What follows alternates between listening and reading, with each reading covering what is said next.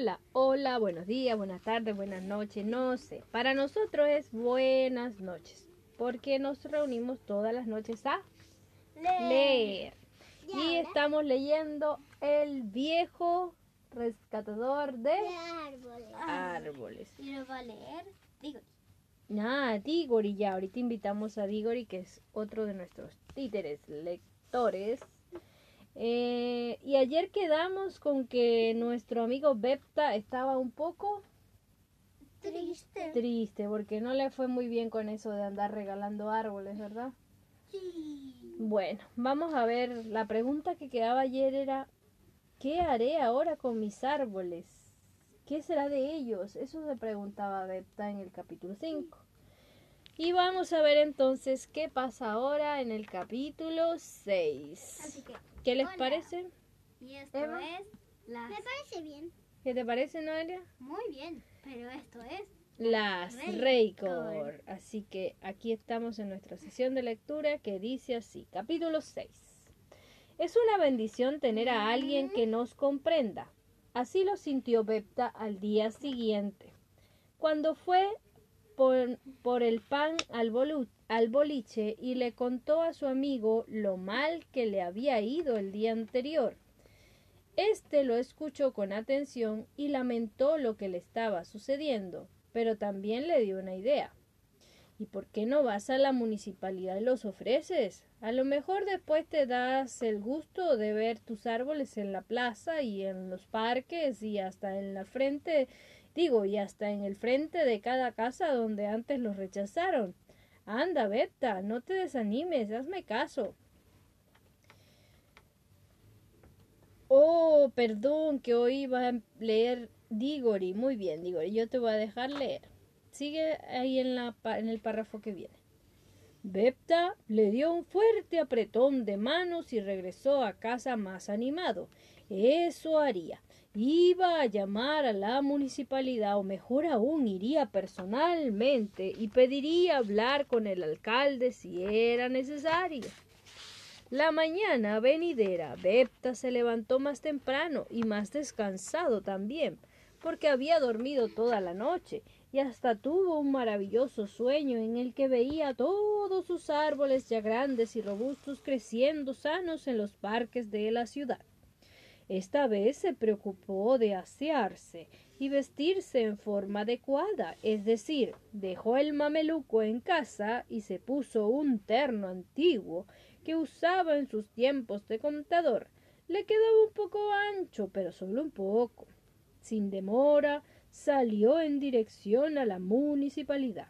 Cuando llegó, el lugar estaba atochado de gente.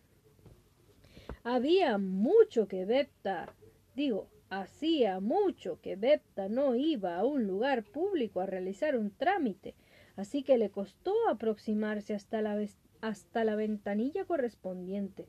De verdad la sala estaba atestada de gente con papeles y caras aburridas y ceños fruncidos. Mm, Algunas personas se paseaban de acá para allá cargadas de una impaciencia que no podían disimular. Necesito hablar con el encargado de forestación, le dijo a la mujer que estaba detrás de la ventanilla. Esta le dio una tarjeta. Va a tener que esperar algunos minutos porque el encargado se encuentra en una reunión con el personal, le respondió casi sin mirarlo. Aquella mañana, Bepta estuvo casi hasta las doce sentado en la sala de espera de la oficina municipal.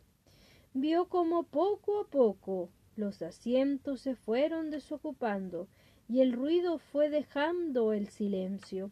Cuando ya casi pensaba que no le iban a atender ese día, el secretario del encargado de forestación lo llamó desde una puerta ubicada al fondo de la sala.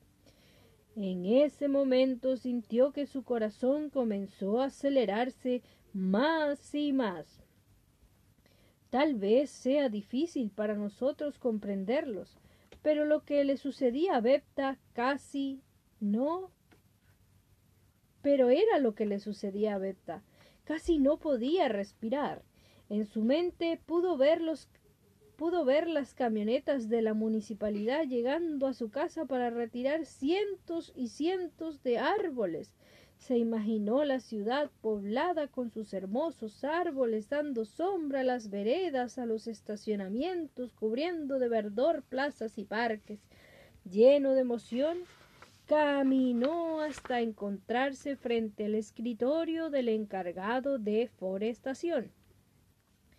Era un hombre de cuello delgado y corbata de pequeños lunares lilas. Estaba revisando unos papeles y apenas levantó la mirada para decirle Explíqueme. Mi nombre es Bepta. Explíqueme. Está bien, vengo porque tengo unos árboles que pueden plantarse en la ciudad, en los parques, en las plazas. Creo que les puede ser. No es posible. ¿Cómo? No es posible. Ya tenemos todo el plan de forestación de aquí a cinco años. No hay presupuesto. Pero yo. No es posible, señor. Pero yo les voy a regalar los árboles, no a vender. Aún así no tenemos personal para que haga el trabajo. Ustedes se imaginarán cómo se sintió Bepta. El hombre, aquel ni siquiera que se molestó en mirarlo. ¿Para qué mencionar si realizó algún gesto de buena educación? ¿Cómo decirle, por ejemplo, lo siento mucho? Es usted una persona muy generosa, pero ahora no podemos, o simplemente no gracias. Tal vez en un tiempo más.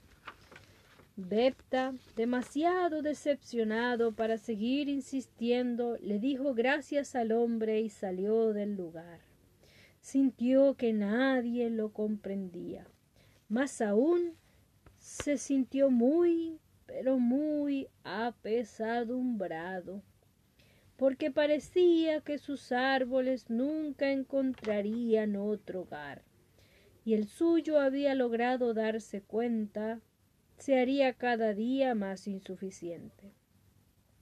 Experi experimentó algo de ira también, porque después de todo, él no era un viejo loco como creían sus vecinos o aquellos niños que lo insultaban.